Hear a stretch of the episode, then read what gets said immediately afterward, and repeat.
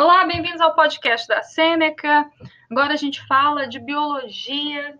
Primeiro, no, no episódio anterior, a gente estava conversando sobre a transcrição e agora a gente continua nesse assunto e também a gente vai falar sobre as diferenças entre procariontes e eucariontes. Mas primeiro, então, a gente dando continuidade à transcrição, a gente fala da, do término, que é a terceira etapa da transcrição.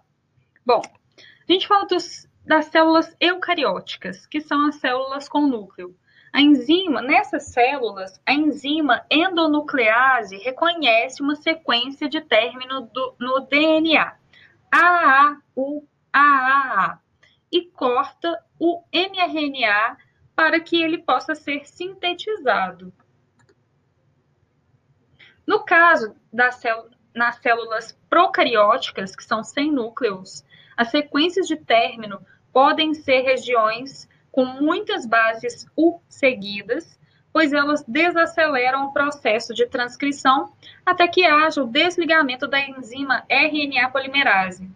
O término também pode ocorrer por estímulo da proteína Rho, que desestabiliza o RNA polimerase. Recapitulando então, qual é a última etapa da transcrição? É o término, é o alongamento, é a iniciação ou é a tradução? A última etapa da transcrição chama-se término. Seguindo em frente agora, vamos relembrar um pouquinho também as fases da transcrição.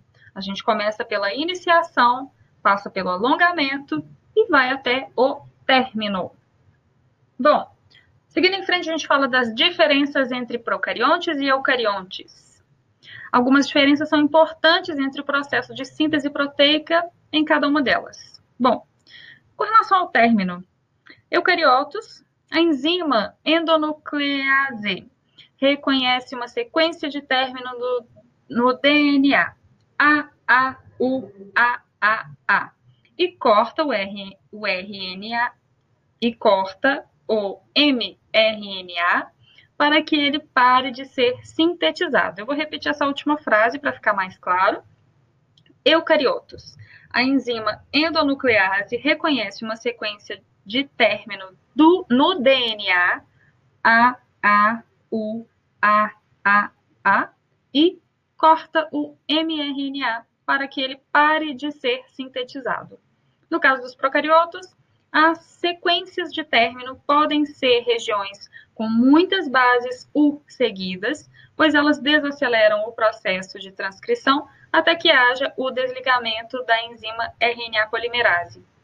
Procariotos, o término também pode ocorrer por estímulo da proteína Rho, que desestabiliza o RNA polimerase. A gente fala do amadurecimento eucarioto. Eucariotos, o mRNA tem que sair do núcleo e passar pelo citoplasma até chegar no ribossomo. Essa movimentação pode danificar a molécula, pois o citoplasma contém enzimas nucleases que degradam ácidos nucleicos. Logo, antes de sair do núcleo, o mRNA passa por um processamento extra de, pro, de proteção. Esse processamento envolve a adição de estruturas químicas que impedem a ação das nucleases e a remoção de sequências de nucleotídeos que, são, que não são usadas para produzir aminoácidos. A gente fala do amadurecimento procarioto. Em procariontes, esse processo não é necessário, pois o mRNA já está pronto para ir ao cromossomo. Em relação a RNA polimerase, Procariontes apresentam apenas um tipo de RNA polimerase. Eucariontes têm três tipos que são envolvidos na transcrição. Com relação à ordem dos processos, em procariontes, devido à ausência do núcleo, a transcrição e a tradução podem acontecer simultaneamente no citoplasma. Em eucariontes, a transcrição ocorre no núcleo da célula e a tradução ocorre no citoplasma. Tipos de RNA. Os eucariontes apresentam dois tipos extra de, de RNA. Os eucariontes apresentam dois tipos extra de RNA.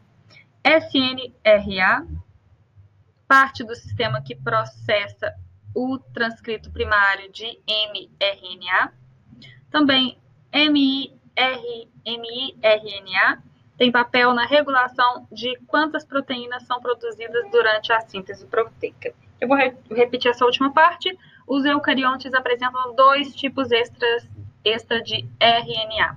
SNRA, parte do sistema que processa o transcrito primário de mRNA, e miRNA, tem papel na regulação de quantas proteínas são produzidas durante a síntese proteica. Fazer uma perguntinha aqui para a gente recapitular. Que tipo de sequência de bases no DNA indica o término da transcrição? Muitas bases seguidas, muitas bases U seguidas, ou então AAU, AAA, ou então muitas bases A seguidas. Que tipo de sequência de bases no DNA indica o término da transcrição? São muitas bases U seguidas. Vou encontrar mais alguma aqui só para a gente voltar a recapitular. Mais uma vez eu pergunto sobre as fases da transcrição. Quantas fases são? São três fases. A primeira é a iniciação, a segunda é o alongamento e a terceira é o término. Bom, então esse episódio vai ficando por aqui. Continue acompanhando a Sêneca. Curta a Sêneca já nas redes sociais. E obrigada!